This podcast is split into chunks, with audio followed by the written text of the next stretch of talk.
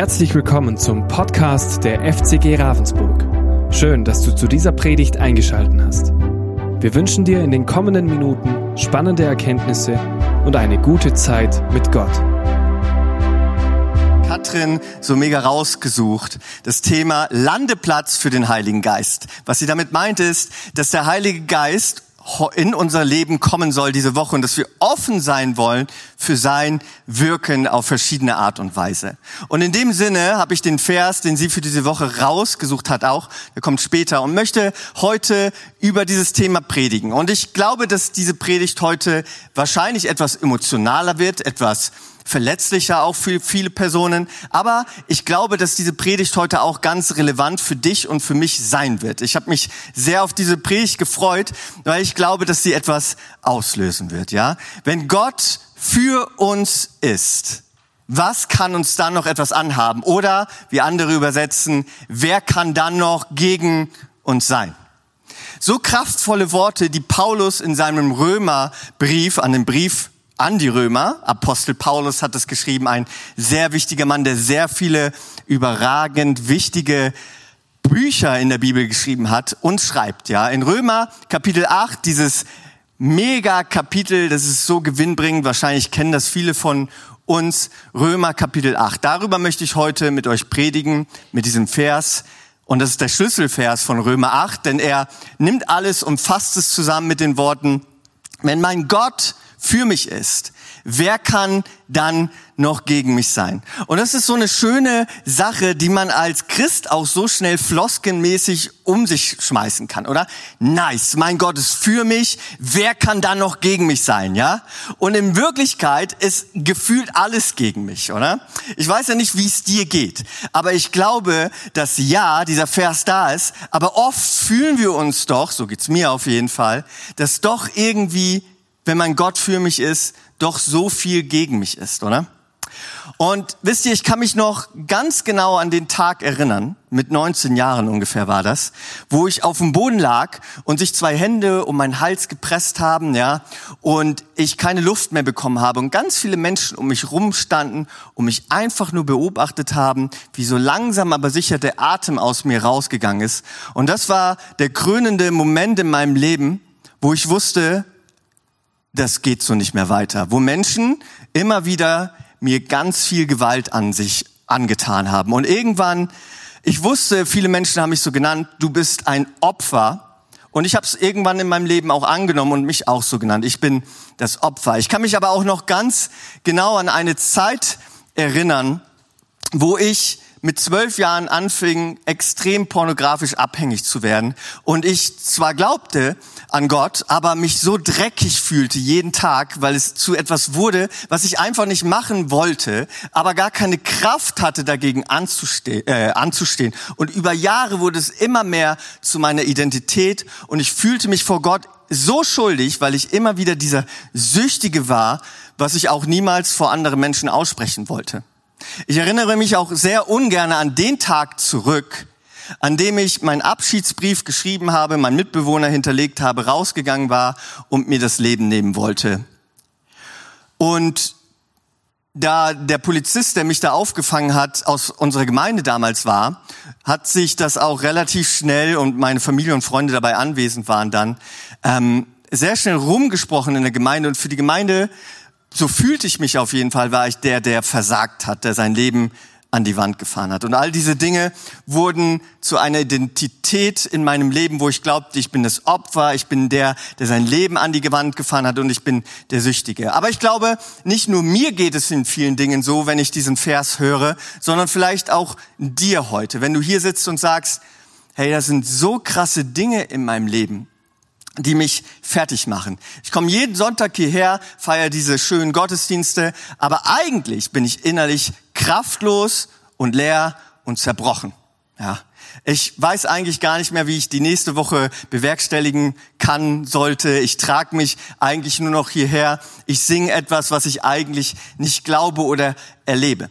Und ich glaube, wir sind so schnell dabei, diese Dinge, die uns tangieren, runterzudrücken für irgendwelche christlichen Floskeln, die ich doch glauben sollte oder die andere meinen zu glauben. Und ich sitze da und traue mich gar nicht anzusprechen, was mich eigentlich gerade in meinem Leben unglaublich herausfordert und lähmt.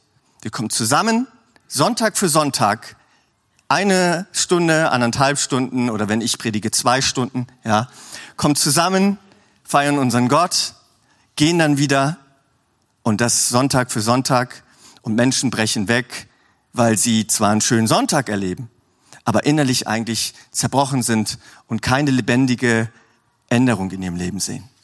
Und ich möchte heute deswegen genau über diesen Vers reden. Wenn unser Gott für uns ist, wer oder was kann mir dann noch etwas anhaben? Wer kann gegen mich sein?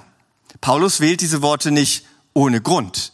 Er wusste ganz genau, dass wenn man glaubt, einem sehr wohl viele Dinge ereilen können, die ein wirklich wehtun. Paulus war das beste Beispiel dafür, viel Gewalt in seinem Leben und viel Ablehnung in seinem Leben zu erleben. Sehr viel.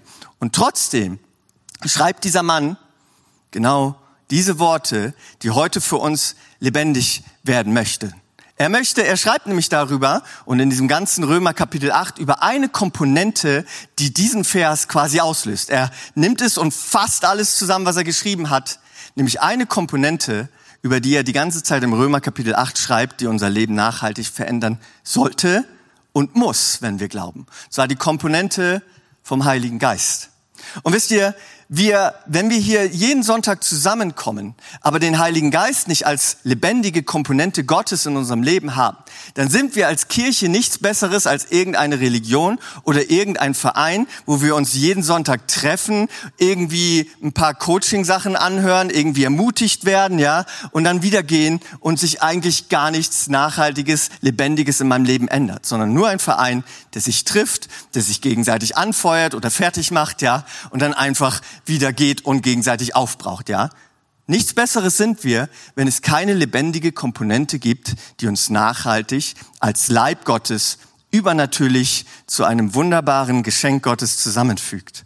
Auch kann ich in meinem Leben, in meinem Glaubensleben nicht erwarten, dass ich Stürme in meinem Leben überwinden kann, Verfolgung in meinem Leben überwinden kann, wenn es da nicht eine Komponente, den Heiligen Geist in meinem Leben gibt, der mir die Kraft gibt, diese Dinge zu überstehen. Auch kann ich nicht erwarten zu erkennen, dass ich eigentlich als Mensch etwas gegen Gott habe und ein sündhafter Mensch bin und auch nicht erkennen, wenn ich in aktiver Sünde lebe, wenn es nicht eine Komponente gibt, die übernatürlich ist und mir als Mensch aufzeigt, was mich von Gott trennt und auch im Glaubensleben immer noch herausfordert und dauerhaft trennen möchte. Wenn ich diese Komponente in meinem Leben nicht lasse, dann bin ich nichts Besseres als ein Mensch, der nicht erkennt, was er vor Gott falsch gemacht hat. Außerdem ist unser Glaubensleben auch total irrelevant, weil wir nicht von den Toten auferstehen würden. Und heutzutage klingt das so, ah, das ist ja noch eine nette Komponente nebenbei, vielleicht ist es so, vielleicht ist es auch nicht so. Aber Paulus sagt, wenn das nicht das ist, was uns unterscheidet, und zwar der Glaube, dass wir auferstehen werden, wie Christus von den Toten auferstanden ist, dann ist unser Glaube un unwertvoll, nicht wertvoll, dann ist er irrelevant. Die Komponente, die dieses Wunder voll wirkt, ist, so schreibt Paulus auch, die Kraft des Heiligen Geistes, die Jesus Christus von den Toten auferweckt hat. Meine Predigten heute ohne die Kraft des Heiligen Geistes wäre nichts anderes als reine Manipulation an vielen Menschen. Irgendwas, was ich rede und laber, was gar kein Leben hat, was gar keine Kraft hat, Menschen nachhaltig zu verändern. Deswegen diese Komponente, von der Paulus so akribisch redet und das ganze Neue Testament bezeugt, ist die Kraft des Heiligen Geistes, die unser Leben nachhaltig verändern möchte, will und wird, wenn wir daran glauben. Aber wir müssen das erkennen, dass der Heilige Geist in uns lebt. Paulus sagt auch im neunten Vers in seinem Römerbrief Kapitel 8, wenn wir glauben, haben wir den Heiligen Geist. Er sagt auch oder nennt ihn auch den Geist Christi. Wir sind unter seiner Herrschaft. Das ist Grundvoraussetzung für ihn, wenn ein Mensch an Jesus Christus glaubt. Er hat den Heiligen Geist. Aber ich glaube, dass viele Menschen von uns zwar hören und obligatorisch glauben, dass der Heilige Geist irgendwie vielleicht unter Umständen in mir drin lebt, aber wir uns so oft gar nicht bewusst sind, was es heißt, dass der Heilige Geist wirklich in mir lebt und was er auslöst. Und wir treten ihn so schnell mit Füßen, wir hören nicht auf ihn, wir glauben gar nicht an ihn oder wir leben gar nicht mit ihm. Ich möchte aber heute genau auf diese Verse, diese Schlüsselverse von Paulus aus Römer Kapitel 8 eingehen. Wenn unser Gott für uns ist, was kann mir da noch etwas anhaben? Er spricht hier, wie gesagt, nicht von Leid, sondern er spricht davon, dass nichts in dieser Welt, irgendetwas, irgendeine Gewalt mich abbringen kann von der aktiven Liebe Gottes zu mir, dass ich gerettet bin dass ich sein Kind bin und das bezeugt der Heilige Geist in mir. Und um das und diese These, die euch jetzt vielleicht verwirrt, den einen oder anderen zu untermauern, möchte ich euch ein bisschen mehr mit reingehen in die Bibel und euch eine Geschichte erzählen von einer Frau aus der Bibel. Ich habe sie bestimmt irgendwann mal erzählt, aber sie ist meine Lieblingsgeschichte und sie passt so gut. Ich möchte sie euch heute erzählen. Ich habe sie aufs Herz bekommen. Diese Geschichte ist eine sehr kleine Geschichte. Sie kommt in äh, vielen Evangelien vor und wird immer ein bisschen anders erzählt, ein bisschen detailreicher oder auch nicht. Und diese Geschichte ist wirklich so kurz, sie geht ein paar Verse immer, aber sie ist so unglaublich kraftvoll. Wir, sie ist so kraftvoll, aber wir kennen trotzdem, und das ist das Kuriose irgendwie, nicht den Namen dieser Person. Der Name dieser Person wird uns nicht überliefert, okay? Wir kennen aber einen Begriff, den diese Person umschreibt, der bis heute in der Kirchengeschichte immer wieder verwendet wird und du vielleicht auch diese Person unter diesem Namen kennst. Und zwar die blutflüssige Frau. Die blutflüssige Frau hieß oder heißt oder wir nennen sie blutflüssige Frau, weil das, was sie ausmachte, eben genau das war. Ihre Krankheit, den Blutfluss zu leiden, wurde zu dem, was sie war. Der Blutfluss, um es ein bisschen runterzubrechen und zu erklären, ist die Regelblutung einer Frau sehr wahrscheinlich gewesen, das, was sie hatte. Es ist etwas ganz Gutes, was eine Frau hat. Hat sich Gott so ausgedacht, damit man Kinder gebären kann, ja. Und einmal im Monat hat man das in der Regel als Frau. Und wisst ihr, damals im Alten Testament gab Gott viele Gebote. Ein Gebot war da, dafür da, dass Frauen, wenn sie die Regelblutung erlitten, sich absondern sollten für ein paar Tage, um sich zu reinigen. Das hat einfach Gründe der Hygiene, okay? Um einfach andere Menschen zu schützen und so weiter und so fort. Also dieses gute, eigentlich gute Gebot wurde bei ihr zu einer Bürde, einer toten Religion, einer Last, die sie nicht nicht tragen konnte, die aber sie sich selbst und andere Menschen im Dorf um sie herum ihr aufbürdeten, weil sie das Gebot Gottes, das sie eigentlich schützen sollte, nur noch zu einer leeren Floskel für ihr Leben wurde. Du hast eine Blutung, das heißt, entsondere dich. Das klingt schön, wenn man es einmal im Monat hat, aber nicht wie bei dieser Frau jeden Tag.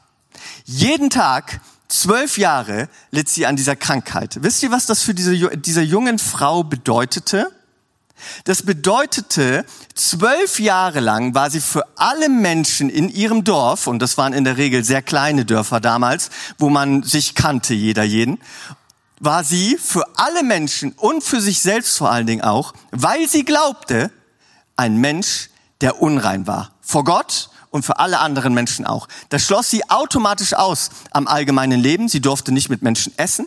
Sie durfte nicht mit Menschen beten. Sie durfte zu allem Übel Menschen nicht berühren.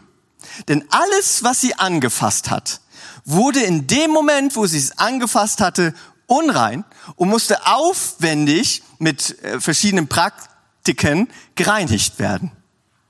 Also zwölf Jahre wurde ihr suggeriert und suggerierte sie sich selbst an dem Gesetz von Mose, dass sie schuldig vor Gott war und dass sie sich schuldig machte, wenn sie Menschen angefasst hat. Egal was sie berührte, wurde unheilig, wurde unrein in dem Moment. Sie konnte keine Kinder gebären zwölf Jahre lang. Sie konnte nicht nach draußen gehen aus dem Haus zwölf Jahre lang. Sie konnte nur immer wieder über sich glauben, das, was sie ausmachte, der Blutfluss. Und irgendwann wurde diese Schuld, die eine Schuld für sie war vor Gott und andere Menschen auch so sahen, wurde zu ihrer Identität. Sie war die blutschlüssige Frau, die nicht vor die Haustür gehen durfte, die niemanden berühren durfte, die keine Kinder haben durfte, die keinen Mann haben konnte, die keine Liebe erfahren konnte. Zwölf Jahre lang. Das muss man sich mal vorstellen, was das für diese Frau unter diesem eigentlich guten Gebot für sie bedeutete. Nur weil sie glaubte. Nur weil sie glaubte, wenn Gott für dich ist, wer kann dann noch gegen dich sein? Sag das mal dieser Frau, oder in diesem Moment, weil sie etwas glaubte, was eigentlich tot war und gar nicht das, was Gott für sie vorhatte. Und wisst ihr, in meinem Leben war es ganz ähnlich. Ich habe es ja am Anfang schon kurz erwähnt. Diese Dinge, diese Schuld, die andere Menschen an mir taten, die ich selbst an mir tat, die Umstände, die mich ereilten, wurden irgendwann zu meiner Identität. Ja, ich glaubte zwar an Gott, aber ich habe Gott immer wieder gefragt: Wenn Gott du für mich bist, warum kann mir dann so viel etwas anhaben? Ich habe mich so schuldig vor Gott gefühlt, so unrein vor Gott gefühlt, so als Versager, ja, als Versager, als Opfer und als Süchtiger. Ja. Und ich glaube, nicht nur mir geht es so. Ich glaube, hier sitzen heute viele Menschen, die in einer Situation sind, die sie eigentlich extrem herausfordern. Vielleicht denkt ihr, du lebst in Sünde. Vielleicht denkst du, Gott will dich bestrafen. Vielleicht denkst du, was soll das eigentlich alles? Egal wo du, wo ich heute stehen. Gott möchte uns heute begegnen.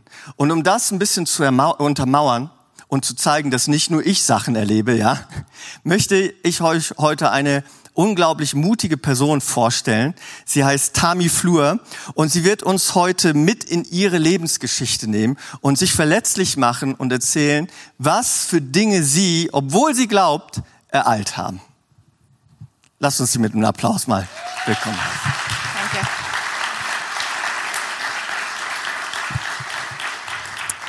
Ja, also Joel hat es schon gesagt, ich weiß nicht, wer mich kennt. Ich bin die Tami. Ähm, wir gehen jetzt seit drei Jahren in die Gemeinde. Ich bin aber in einem christlichen Elternhaus aufgewachsen und ich bin verheiratet mit dem Jonas, mit einem wunderbaren Mann. Wir haben wirklich das süßeste Kind der Welt. Ich weiß, das sagen alle Eltern, aber wenn ihr einen Jaron kennenlernt, dann wisst ihr, dass wir recht haben. Die sind heute leider nicht da, weil der Jaron ist ziemlich krank. Der Jonas passt auf den auf, die sind daheim. Genau, meine Geschichte beginnt schon ein bisschen früher. Ähm, ich habe Endometriose, ich weiß nicht, wem das was sagt, das ist eine Gebärmutterkrankheit. Da ist nicht so sicher, ob man mal Kinder kriegen kann oder nicht.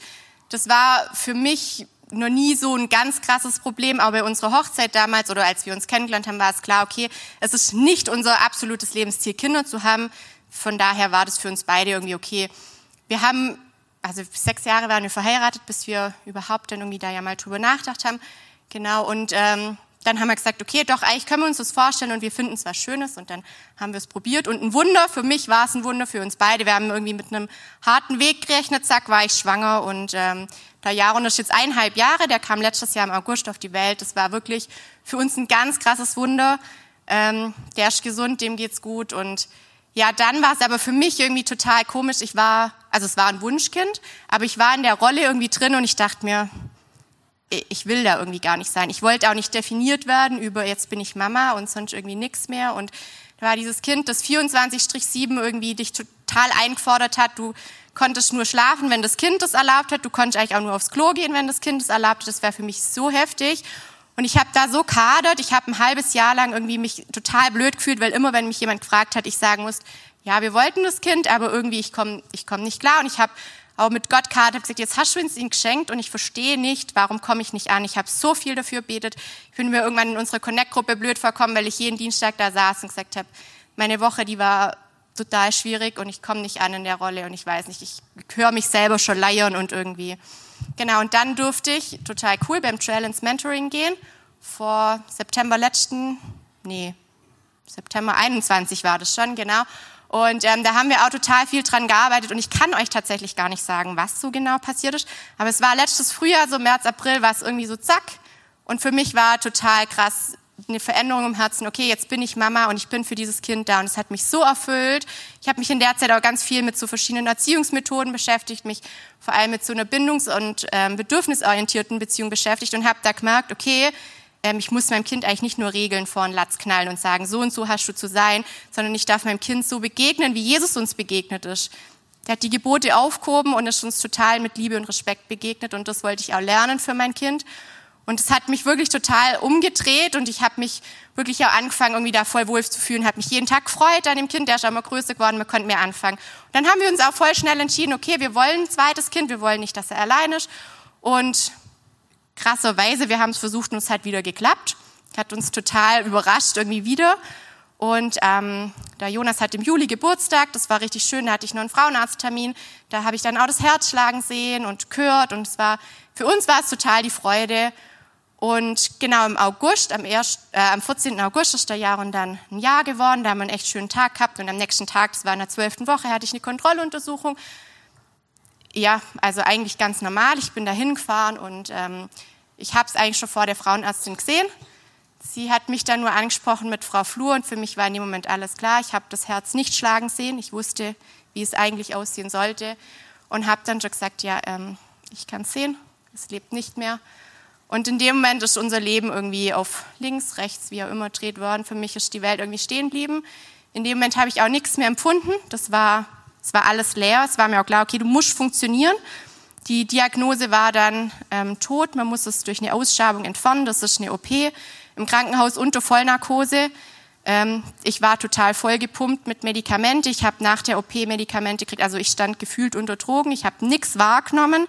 Ich habe halt funktioniert. Emotionen waren irgendwie nicht da.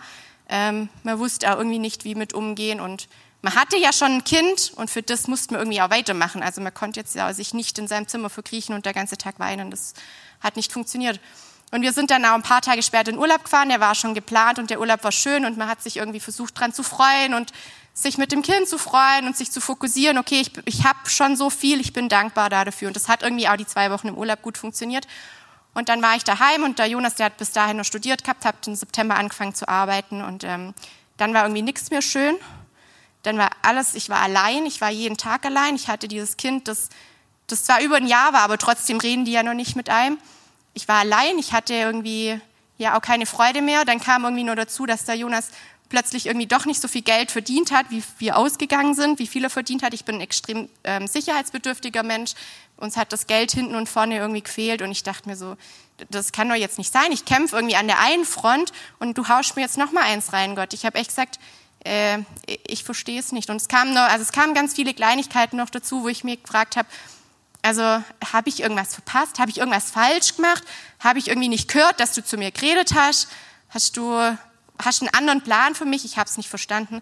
Ich fand es richtig gut. Eine Freundin zu mir hat dann gesagt, hey, mach dir keine Sorgen, weil wenn Gott dir was gesagt hat und du hast es verpasst, dann ist nicht so schlimm, er sagt es dir nochmal. Also der lässt dich nicht so stehen, der wird es dir wieder sagen, musst dir keine Sorgen machen. Das war immer das, an dem ich mich festgehalten habe. Und es kam immer noch mal eins obendrauf, obendrauf. Im äh, über den 1. November wollten wir in Urlaub fahren und dann haben wir die Nachricht gekriegt, dass das Hotel schließen muss wegen Corona und wir nicht kommen können. Und es war irgendwie so, dass an dem ich mich nur festgehalten habe, ja, nochmal ein bisschen rauskommen, ging dann auch nicht. Und ich dachte mir echt, irgendwie so, für was stehe ich denn morgens nur auf? Weil wenn ich heute Morgen aufstehe, dann kriege ich ja wieder irgendeine Nachricht, was nicht läuft, was nicht gut ist. Und Gott sagt mir nochmal, hier, hast du nochmal einen Hammer. Mit dem kommst du jetzt, musst irgendwie klarkommen. Und für mich ja, also tatsächlich für mich war das ein richtiges Tal. Es war tatsächlich zeitweise einfach auch schwierig, weil Jonas vieles nicht so verstehen konnte und wir da echt viel auch als Ehepaar durch ein großes Tal gegangen sind, wie wir da damit jetzt umgehen. Und ähm, genau, an einem Abend habe ich dann in der Hop, da konnte ich in die Hop gehen, das war ganz cool, weil wir einen Babysitter hatten, ähm, für mich beten lassen. Und die Person hatte dann echt ein schönes Bild für mich, dass Gott mich mit so einem Paket sieht, mit allen meinen Fragen, warum, mit allem, was gerade nicht läuft, dass ich das ihm bringen darf und hinlegen. Und äh, für den Jonas hatte jemand noch ein anderes Bild, dass Gott gerade in uns tiefe Wunden heilt, dass er ja, uns viel zutraut, aber dass er uns als Familie stark machen möchte, wie ein Fels in der Brandung. Und es hat mir Hoffnung gegeben und ähm, ja, ich habe gemerkt, okay, die, die Trauer, das verarbeitet langsam. Ich habe mich auch viel damit beschäftigt. Also wir haben dem Kind auch einen Namen gegeben. Wir haben uns für uns beschlossen, es ist ein Junge, haben ihn Tarek genannt und haben auch einen Baum im Garten pflanzt und haben ihn einen Brief geschrieben und ihn da drunter pflanzt. Und es war für mich total heilsam und total wichtig, für den Jonas jetzt rückblickend tatsächlich auch. Ähm, und ich habe dann im November, Ende November für mich noch, ich glaube, die Bibelstelle ist auch da, Joel. Kannst du die hinschmeißen? Genau, in, ähm, ah nee, das ist die andere, sorry. Äh, in meiner stillen Zeit, richtig krass. Nee, Daniel-Stelle müsste sein. Ähm, ich habe das tatsächlich immer wieder mal probiert. Bei mir hat das nie funktioniert, Bibel aufschlagen, Vers ähm, für mich haben, das war für mich irgendwie, hat nie klappt, hat mich immer ein bisschen frustriert. Und an dem Morgen dachte ich, hey, komm, ich mache das jetzt nochmal. Und ähm, dann habe ich das gemacht. Moment. Das war so krass. Also ich habe einfach nur keult, ich war völlig fertig. Die Bibelstelle ist in Daniel und ich habe jetzt meinen Namen eingesetzt, eigentlich steht da Daniel. Und da steht, Gott liebt dich, Tami. Steh auf und höre mir zu, denn Gott hat mich zu dir geschickt. Hab keine Angst, du wolltest gern erkennen, was Gott tun will. Und du hast dich vor ihm gedemütigt. Schon an dem Tag, als du anfingst zu beten, hat er dich erhört. Und ich dachte so, wow, äh, krass, sowas ist noch nie passiert. Ich war so dankbar, ich habe so keult, das hat mich ähm, so aufgebaut, das so zu lesen. Und ich habe immer mehr Antworten von Gott gekriegt. Ich habe die Antwort gekriegt, warum diese Fehlgeburt passiert ist. Die erste tatsächlich, das war für mich äh, wirklich ein, ein langer Prozess über drei, vier Monate, aber ich habe gemerkt, wie sich mein Herz verändert, wie ich die Mama-Rolle wirklich als Berufung sehe, wie Gott mir sagen wollte, hey, du bist berufen, Mama zu sein und du bist berufen, kleine Menschen zu großen, reifen, mündigen Erwachsenen zu erziehen. Und du kannst es und das ist eine Aufgabe, die ich für dich habe. Das dürfte ich erkennen. Umso härter war es dann für mich, trotzdem das Kind zu verlieren, weil ich wusste, okay, jetzt ähm, habe ich das ja trotzdem verloren. Aber es ging mir besser, im Dezember ging es mir auch besser und wir ähm, ja, haben auch irgendwie so für uns gemerkt, okay, das, den Baum zu pflanzen und alles, das, ähm, ja, das hat für uns Wunden geheilt. Genau, und dann haben wir so Ende vom Jahr eigentlich also irgendwie voll positiv ins neue Jahr geblickt. Das war ähm, jetzt ganz cool, weil wir in unserem Gemeindedienst so ein bisschen eine Veränderung hatten. Wir haben uns gefreut auf Neues, wir haben uns gefreut irgendwie, dass ja ein bisschen was anderes kommt und ähm, ja, wir haben so unglaublich tiefe und gute Freundschaften. Wir waren total dankbar für vieles auch und ähm, genau, so kam es dann, dass ich nach äh, Neujahr eigentlich hätte eben meine Periode bekommen sollen. Die kam irgendwie nicht so richtig und es war irgendwie total komisch. Und letzte Woche Samstag habe ich dann einen Schwangerschaftstest gemacht und der war positiv. Und ich war so, wow, wartet mal noch ab, wartet mal noch ab. Und ich war so, wow, okay, ähm, ich bin zum Jonas gegangen, habe gesagt, hey, äh, irgendwie meine Gefühlswelt fährt Achterbahn, keine Ahnung, was hier gerade passiert. Mittags dann noch mal einen Test gemacht, war wieder positiv. Ja, und dann sind wir, wir waren am Wochenende weg, ohne Kind, das war richtig cool, sind wir weggefahren, ein Wochenende und ich abends im Hotel. Ähm, extrem krasse Blutungen gekriegt, Genau, hat sich tatsächlich auch letzte Woche bestätigt. Ähm, es war ein zweiter Abgang, das Baby ist wieder gestorben. Ähm, ja, ich stand da. Also jetzt könnte ich gerade heulen, in dem Moment könnte ich nicht heulen. Ich war sauer auf Gott, ich war so wütend. Ich konnte ihn nur anschreien. Ich habe ihm gesagt, ich verstehe dich nicht. Jetzt ist irgendwie für mich, ähm, jetzt ist ein Punkt, wo Schluss ist. Ich habe irgendwie gedacht, du, du hast mir so viel jetzt gezeigt und jetzt geht es irgendwie bergauf und jetzt ähm, ja, jetzt das. Also warum musste das jetzt auch sein? Ich war emotional noch nicht so verwurzelt. Gell? Also ich habe mich tatsächlich auch nicht darauf eingelassen, weil ich dachte, jetzt erstmal abwarten. Und trotzdem war irgendwie die Wut da. Das war so viel Wut in mir und ich hatte wirklich einen richtigen Groll. Ich war einfach sauer. Ich habe ihm das gesagt. Ich habe gesagt, Gott, ich bin so sauer. Ich bin so sauer und ich will jetzt auch nichts mehr hören und ich will, ich will gerade einfach auch nichts mehr wissen. Ich, ähm, ich bin irgendwie hier. Ich, ich verstehe es nicht mehr. Und ähm, ja, Mitte der Woche dann ähm, konnte ich dann auch wieder beten und ähm, habe für mich die Bibel gelesen und gesagt, ich möchte, dass du zu mir redest, ich möchte, ich möchte was hören, ich möchte irgendwie damit klarkommen können, ich möchte es einordnen können, ich möchte es verstehen können und ich habe gelesen in der Bibel und habe auch wieder versucht, Bibel aufzuschlagen, irgendeinen Vers zu suchen und ja, völlig skurril kam die Stelle von Simson, wo sie ihm die Haare abschneiden. Ich dachte so, super, danke für nichts. Ähm, hätte ich jetzt auch gerade sein lassen können. Hab nach einer Stunde meine Bibel wegpfeffert, hab gedacht, okay, das war's jetzt. Ähm, heute habe ich jetzt da, ich will mich, ich habe mich veräppelt gefühlt. Also wirklich, ich habe mich einmal veräppelt gefühlt, gesagt, jetzt, jetzt will ich auch gerade nicht mehr. Und äh, eine Freundin von mir hat mir so kleine Zettelchen gemacht. Ähm, die hat sie mir schon am Abend davor in der Connect-Gruppe gegeben und dann dachte ich, ja, jetzt gucke ich die mal an irgendwie. Hab den anguckt und dann hat sie so reingeschrieben, ja, sie hat mit einer Freundin hörendes Gebet gemacht und hat die Freundin mal gebeten für, sie kennt mich nicht, die andere Freundin, ähm, einfach für mich mal einen Bibelvers zu hören. Und ich dachte, ja, bin ich jetzt mal gespannt. Es stand nämlich nur die Bibelstelle dran. Jetzt ähm, müsste der eine Bibelvers passen. Genau. Und das ist der zweite Korinther. Und da steht drin, was wir jetzt leiden müssen, dauert nicht lange. Es ist leicht zu ertragen und bringt uns eine unendliche, unvorstellbare Herrlichkeit. Deshalb lassen wir uns von dem, was uns zurzeit so sichtbar bedrängt, nicht ablenken, sondern wir richten unseren Blick auf das, was jetzt noch unsichtbar ist. Denn das Sichtbare vergeht, doch das Unsichtbare bleibt ewig. Genau, und in dem Moment war es so, wow, danke Jesus, dass du zu mir geredet hast. Danke, dass du meine Frustration gesehen hast, dass du mein Leid gesehen hast und dass du mir den Vers gegeben hast. Der Vers plus die Stelle von Daniel, die hängen jetzt bei uns am Küchenschrank. Ähm, die haben mich jetzt gerade jeden Morgen so begleitet. Und ja, jetzt stehe ich hier. Was noch kommt, weiß ich nicht. Was ich in meinem Kopf immer habe, ist ein Lied, das der Jaron auf seiner Kinder-CD hat. Da kommt ähm, die Stelle, ähm, für ihn bin ich ein Riesendiamant. Um keinen Preis der Welt gibt er mich aus der Hand. Und ich weiß, dass Diamanten geschliffen werden müssen, dass Diamanten erstmal nicht so glänzen können und nicht so eine Wirkung haben, bis sie nicht geschliffen sind. Und daran will ich festhalten, dass Gott schleift, dass Gott wirkt und dass Gott tatsächlich Großes mit uns vorhat, mit dem Eindruck, den wir von einer Freundin schon bekommen haben. Plus Joel hat noch nach seinem Mentoring ähm, ja auch ein bisschen für uns alle hingehört und hat noch so ein Wort geschrieben und da steht ganz unten auch drin, dass Gott mit uns als Ehepaar noch viel vorhaben wird und dass er uns aber läutern wird und dass noch vieles kommt und ähm, man erst dadurch eigentlich Gott groß machen kann. Und ja, so stehe ich hier, an das will ich glauben und halt daran fest. Amen.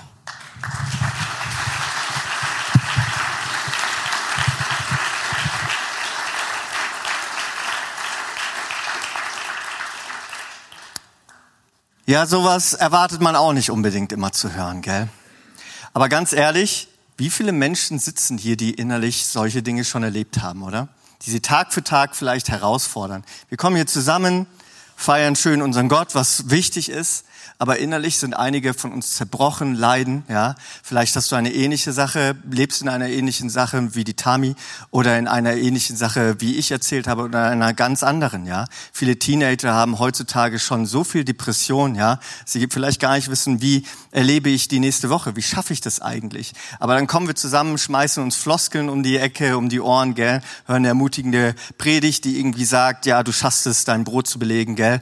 Und dann gehen wir nach Hause und nice, aber wisst ihr, ich bin, ich bin's leid, dass wir Tag für Tag zusammenkommen und so viele Dinge so verborgen sind, so viel Zerbruch in uns ist und wir nicht die Möglichkeit haben, einander zu hören, füreinander zu beten und füreinander über den Sonntag wirklich da zu sein, ja, und zu erleben, wie Tami erzählt hat, was es heißt, Gottes Kraft zu erleben im Leid. Okay?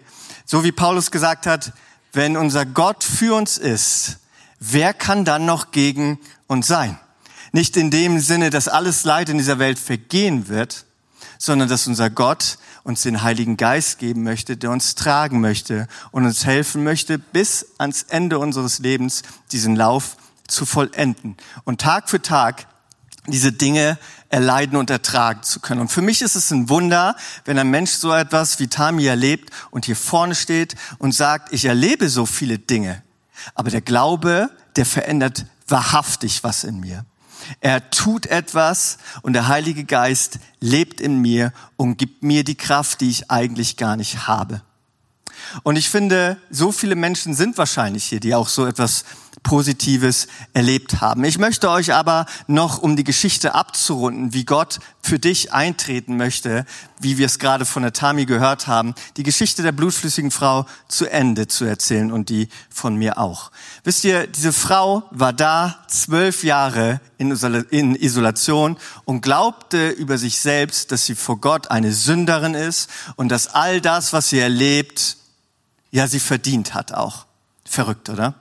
Und alle anderen Menschen um sie herum auch. Sie bestärkten sie darin, sie durfte nicht rausgehen. Sie wäre wahrscheinlich sogar gesteinigt worden, hätte sie mehrere Menschen angefasst. Und eines Tages, es brauchte nur eine Berührung mit einem lebendigen Gott und keiner toten Religion.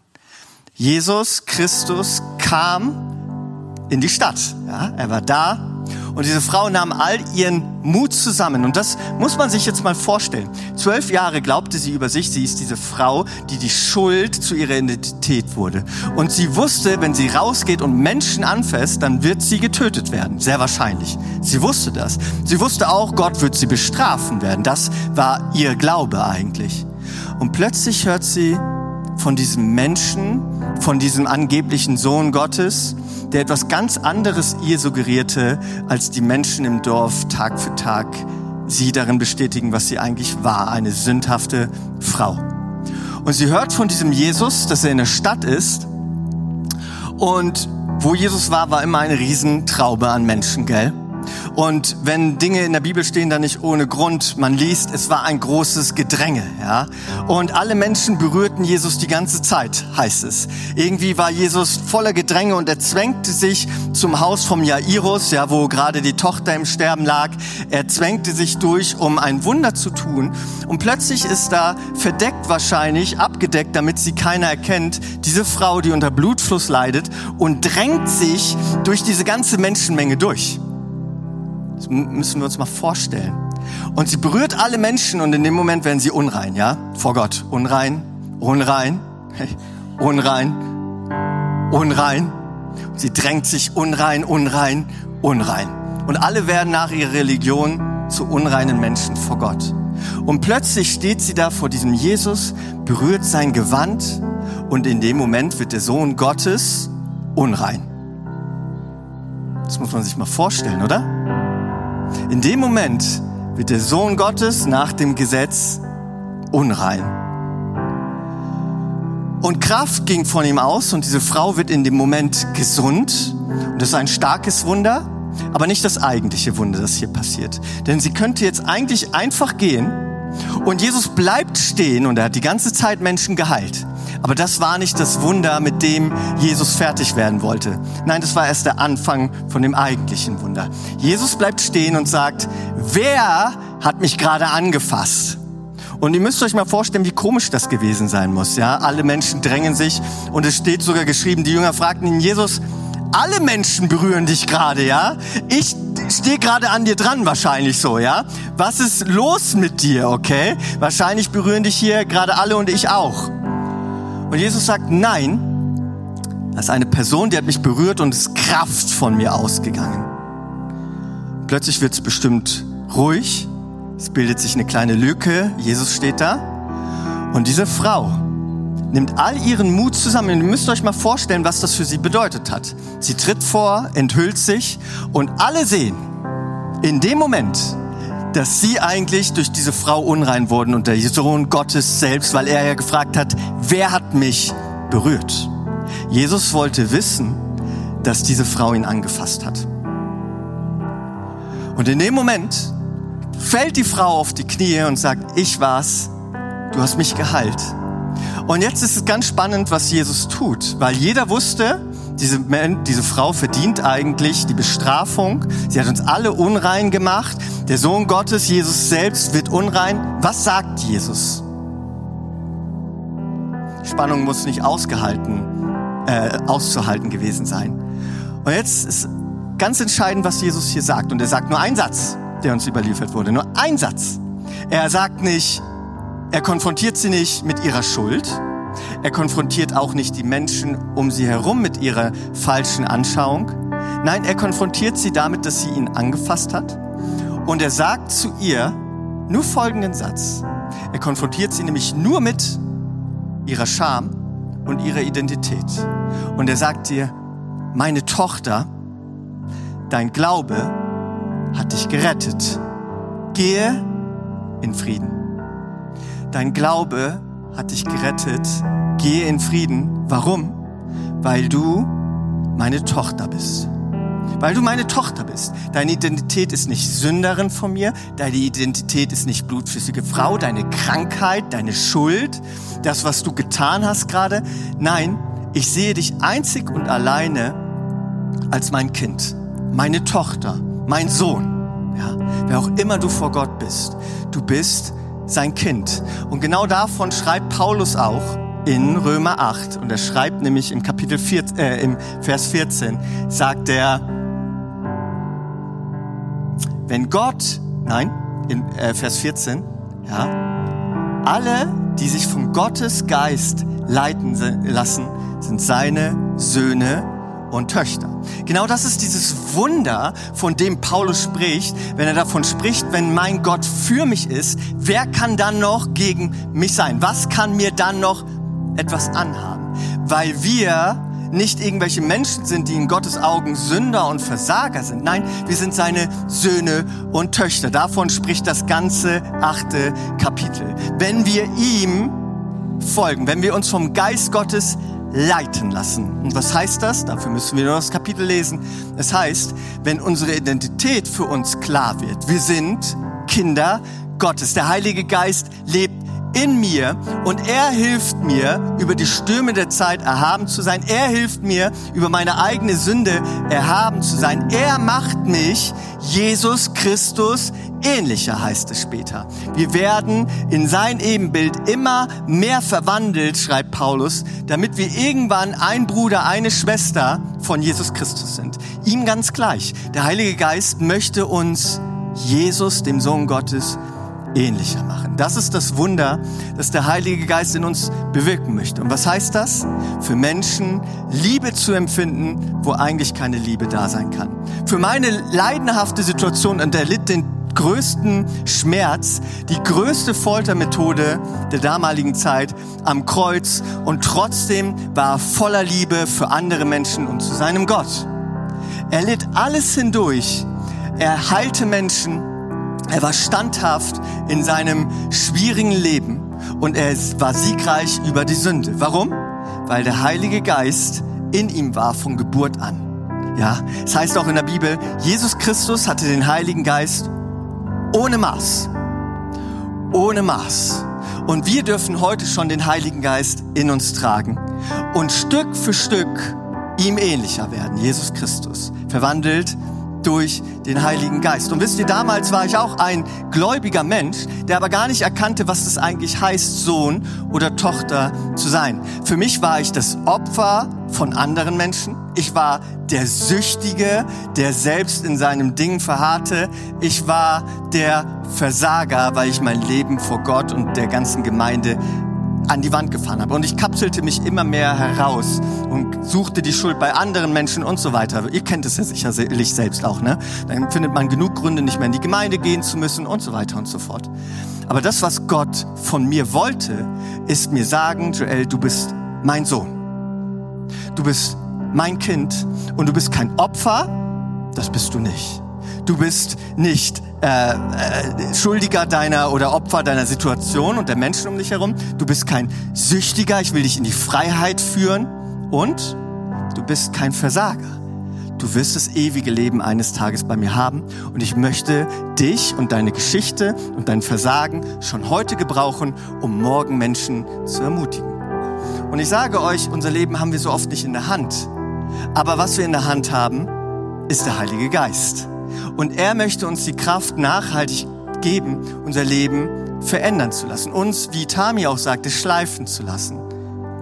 Und vielleicht bist du heute hier und bist in einer Situation, die dich so krass herausfordert. Und wie gesagt, ich bin es leid, dass wir immer zusammenkommen und ein Tutti-Frutti-Leben nach außen leben, aber eigentlich innerlich zerbrochen sind und nur sonntags kommen und Religion einfach eine Religion ist. Hey, Wisst ihr, wenn der Heilige Geist da ist und wir wirklich daran glauben, was ich von ganzem Herzen tue, dann hat das sichtbare Auswirkungen auf unser Leben. Er möchte uns in Freiheit von Süchten führen. Und vielleicht bist du heute hier und lebst in einer Sucht oder lebst im aktiven, ja, aktiven Hass gegen Menschen oder bestiehlst Menschen oder lebst in einem Ehebruch. Du bist vielleicht hier und bist darin aktiv. Dann sag ich dir, du glaubst. Und dein Glaube ist keine Religion, sondern der Heilige Geist möchte in dir wirken und möchte dich da rausführen. Fang heute an, den Unterschied in deinem Leben zu machen.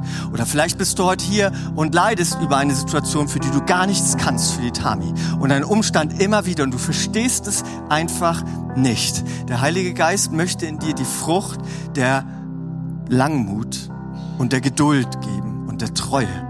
Der Heilige Geist möchte uns so viele Früchte in unser Herzen geben, die alle natürliche Vernunft über hinweg wirkt und wirklich einen Unterschied macht.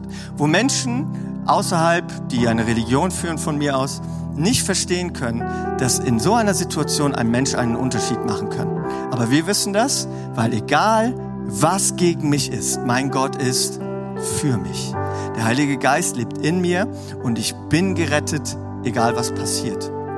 Oder du bist hier, ja, und hast einfach irgendwas, du weißt es ja selbst ganz genau, ja. Hey, Gott möchte dir die Kraft geben, über deine Sünde erhabens zu sein, aber auch über die Situationen, die unfair für dich sind. Hey, lass heute den Tag nicht einfach wieder so ein Tag sein, sondern mach heute den Unterschied. Lass den Heiligen Geist in dir Raum nehmen, aber geh auch auf Menschen zu und ermutige sie. Ermutige sie, einen Unterschied zu machen, okay? Und ich möchte, was möchte ich eigentlich? Ich habe meine Predigten immer sehr auswendig, ja. Äh, das ist immer eine ganz gute Sache. Ich möchte,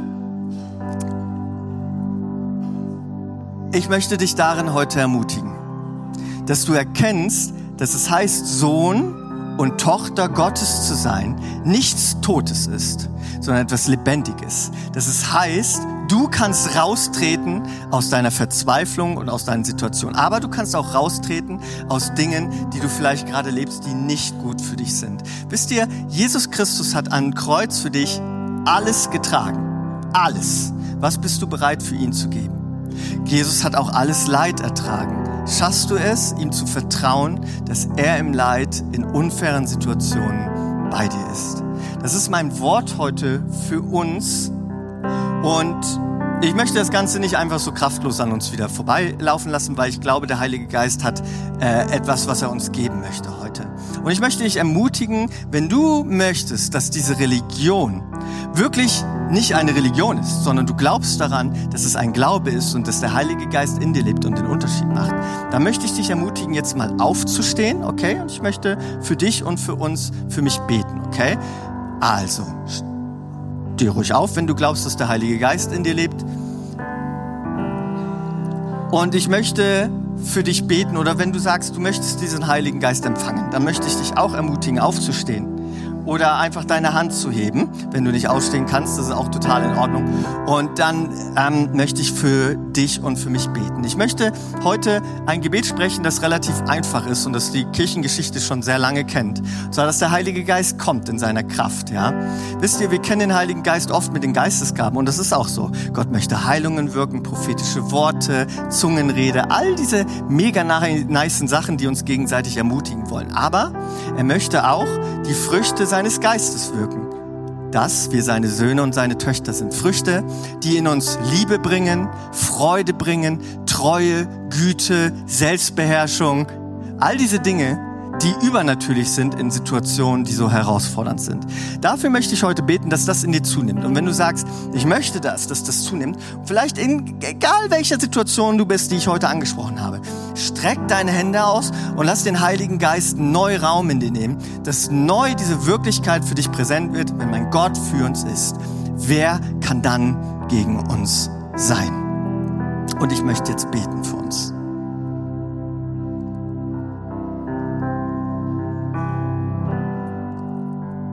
Heiliger Geist, ich bitte dich, komm. Komm du erneut in deiner Fülle. Du lebst in uns und ich möchte dich bitten, dass du heute erneut in deiner Fülle in unserem Leben Raum nimmst und dass du alles brichst, was da ist. Falsche Identitäten, falsche Annahmen, falsche Religionen, falschen Glauben, falsche Herausforderungen, falsche Sünde, Gott, dass du all das brichst und dass du uns erneut Kraft gibst, über Situationen äh, erhaben zu sein, die uns herausfordern, aber auch uns Kraft gibst, Dinge sein zu lassen, die uns von dir trennen wollen. Gott, ich danke dir von ganzem Herzen, dass du so heftig bist, dass du so wundervoll bist, Heiliger Geist, dass unsere Religion kein Geschwafel ist, sondern ein Glaube ist, der lebendig wird durch deinen Geist, den du uns geschenkt hast. Danke, dass dein Geist den Unterschied in unserem Leben machen kann. Und ich möchte dich bitten, da wo die Herausforderung zu groß ist, dass du erneut deine Fülle im Heiligen Geist ausgießt und uns schaffst, rauszutreten aus dieser Scham, rauszutreten, uns Menschen anzuvertrauen und aktiv diese Situation mit dir anzugehen. Gott, ich danke dir für deine Herrlichkeit und deine Liebe und deine Gunst. Heiliger Geist, danke, dass du hier erneut Menschen füllst und erneut deine Gaben ausgießt. Jetzt in diesem Moment. Darum bitte ich dich. In deinen Namen bete ich und danke dir für diesen Gottesdienst, Gott, dass wir dich kennen dürfen, dass wir an dich glauben dürfen, dass du Veränderung bringst.